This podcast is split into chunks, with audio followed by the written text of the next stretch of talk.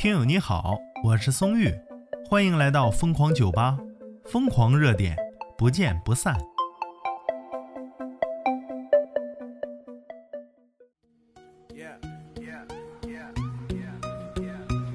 行走的正能量续集啊，还是说撒贝宁。资讯来自新浪综艺。那撒贝宁笑着笑着就哭了。撒贝宁老师啊，在《你好生活》中看到一幕，哎，笑着笑着就哭了。妈妈拿着棍子在后面追，小朋友光着脚在田埂上边哭边跑。妈妈笑着跟村民们交谈，好像在调侃。撒贝宁说：“再也没有了。”这一幕有一种很特别的气场。八零后、七零后，你们在听吗？你们脑海里有画面吗？松玉播到这里的时候吧，刚开始看这条视频，看了一点，确实想笑。哎，妈妈笑着追着孩子打，但是又在心里不太舒服。现在还有人追着你打，你是幸福的。就怕现在连追着你打的人都没有了。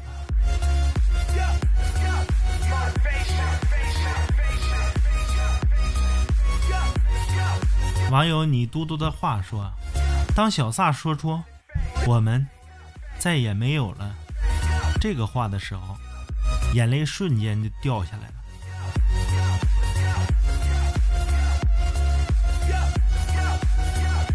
大太极小林他说呀，就是我们在就没有了。哎，小萨无奈的表情啊，每看一遍视频都会眼眶湿润。小时候也被爸妈在田垄上这样追打过，但是长大之后发现呢，这是一件好事。就是因为这一次次的追打，我们才没有逾越红线。就是这一次次的追打。让我们知道，让我们懂得，有些事不能做，有些话不能说，有些人不能伤。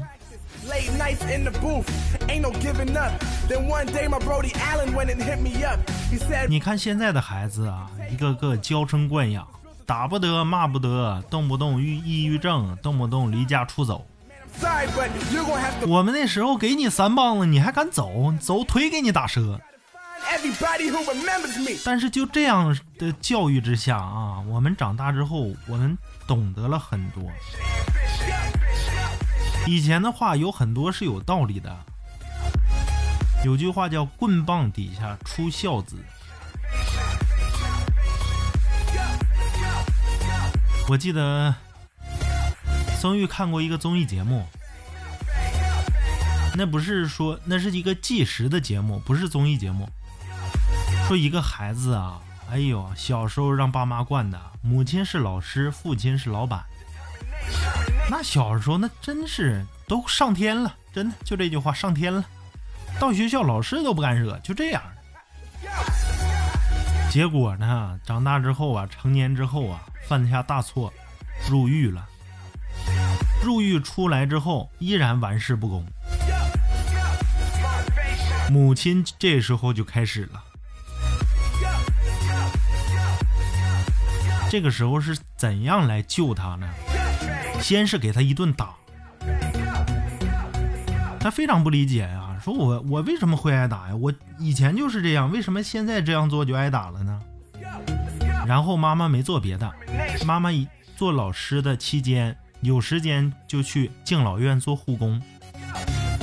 妈妈说：“你可以一事无成，你可以不去工作，但是我要求你每天跟着我。”这孩子想是父母养育我一回，我也进过监狱了，那我就跟着妈妈呗，我照样不听你的话，我就看你怎么把我赶管回来，我就不信这劲儿了。结果呢，母亲也不跟他多说什么。上课的时候呢，把他带着，他在一个角落听着睡觉，怎么都可以。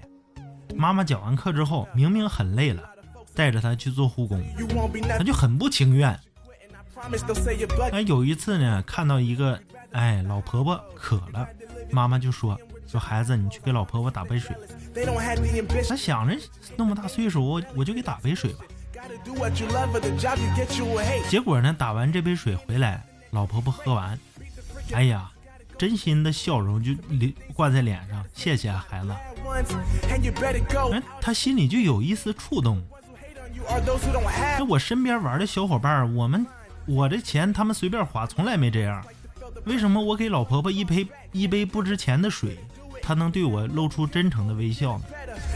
然后她慢慢变开始变得主动，哎，主动去帮助老姨、老婆婆、老爷爷。结果呢，她收获到每天的感动啊、幸福啊。之后就不用妈妈去领了，她每天自己都去。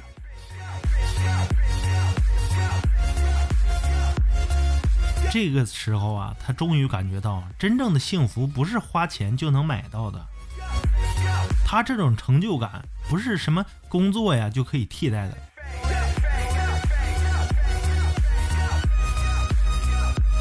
然后他就感叹呐，说自己都混成这样了，母亲依然没有放弃他。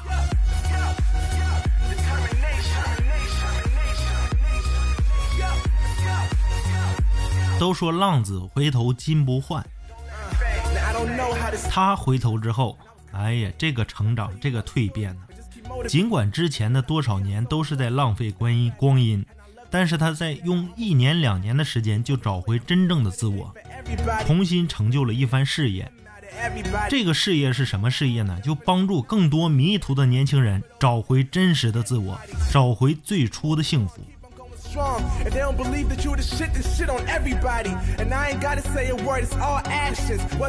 所以说，小撒这个这一幕啊，松玉特别有感触，就笑着笑着就哭了。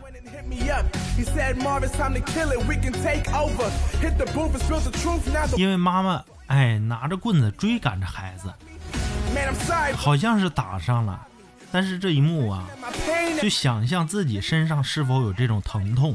如果现在想，还能否重新拥有这份疼痛？好了，我是宋玉，这期节目就到这里，